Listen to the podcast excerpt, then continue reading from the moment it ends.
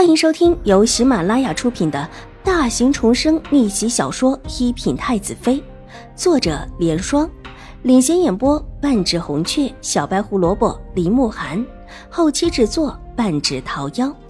喜欢宫斗宅斗的你千万不要错过哟，赶紧订阅吧！第三百七十七集。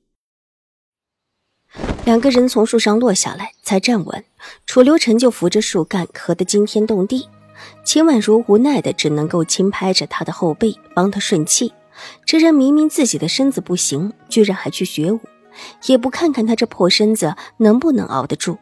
好不容易楚留臣才缓过气来，小轩子不知道从哪里出来，伸手递过一块帕子，楚留臣居然没有接，抬起咳得潮红的俊脸，看向秦婉如。帕子呢？秦婉如愕然的看了看他，又看了看小轩子立时收起来的手，无奈的把自己手中紧紧攥着的帕子递了过去。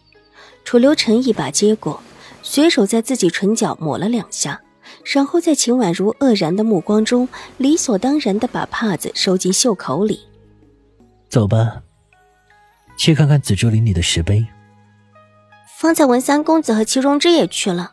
我们这个时候过去，会不会撞上啊？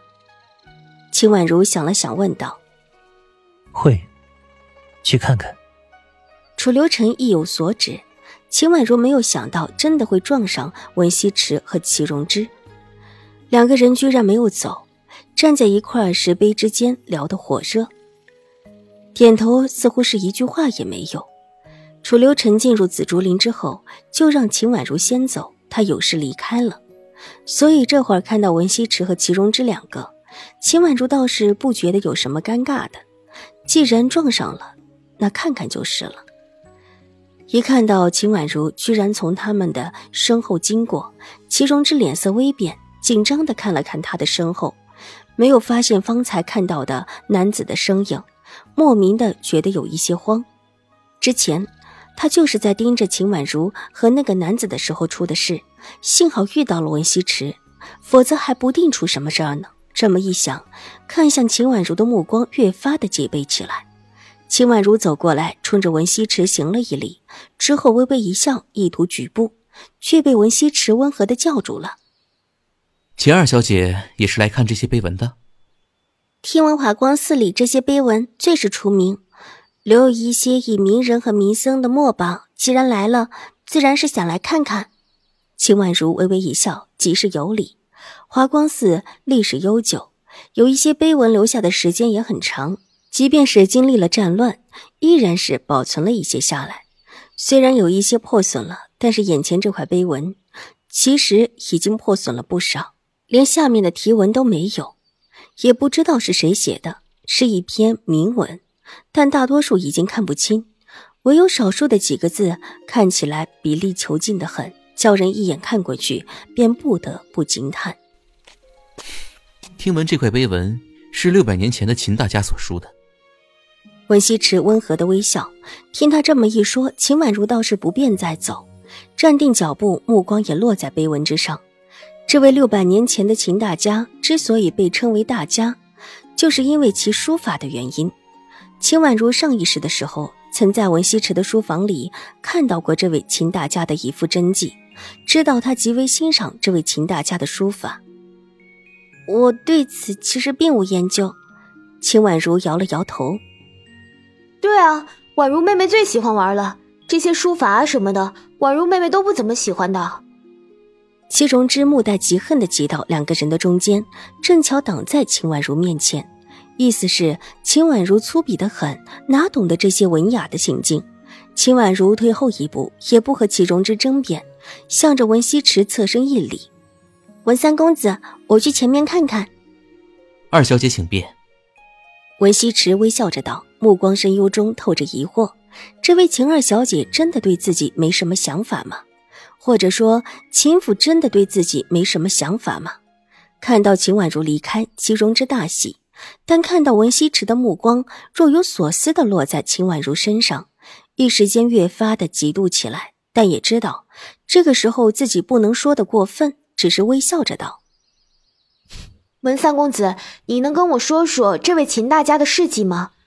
以往我只稍稍的看到过这位秦大家的介绍，并不详知。其实我也知道的并不多。文西池目光在齐荣之的脸上落下，微微一笑。文三公子必然是比我知道的多了，还请文三公子解惑。祁荣之娇滴滴的笑道，一张脸因为文西池的注意，泛上了粉色。衬得容色越发的娇艳起来。对于自己的容貌，祁荣之还是很有自信的。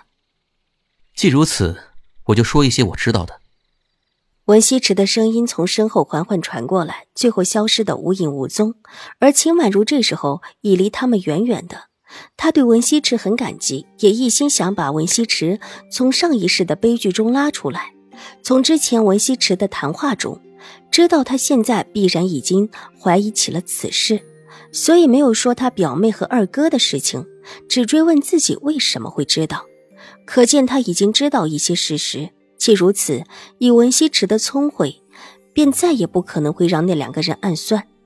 秦婉如已经替他抹开了被亲情蒙蔽的眼睛，接下来便不必自己过于操心。上一世。即便病着，文西池也给他智计超人的感觉。若不是他病得缠绵病榻，上一世的那一些风云际会中，必然有他的一席之地。这一世，他能做的只有这些。况且文西池还怀疑了自己，眼下却不必再和他多接触，免得生出另外的一些意外来。这是秦婉如打定的主意，所以才会在齐荣之出言的时候，借着他的话转身离开。紫竹林很大，而一块一块石碑就错落在紫竹林当中。在紫竹林的最外围是围有围墙的，石碑都在围墙内。围在围墙中的那一片紫竹林很大。秦婉如一路过来，到现在还没有走出这片林子。紫竹林的内院很大，但人却很少。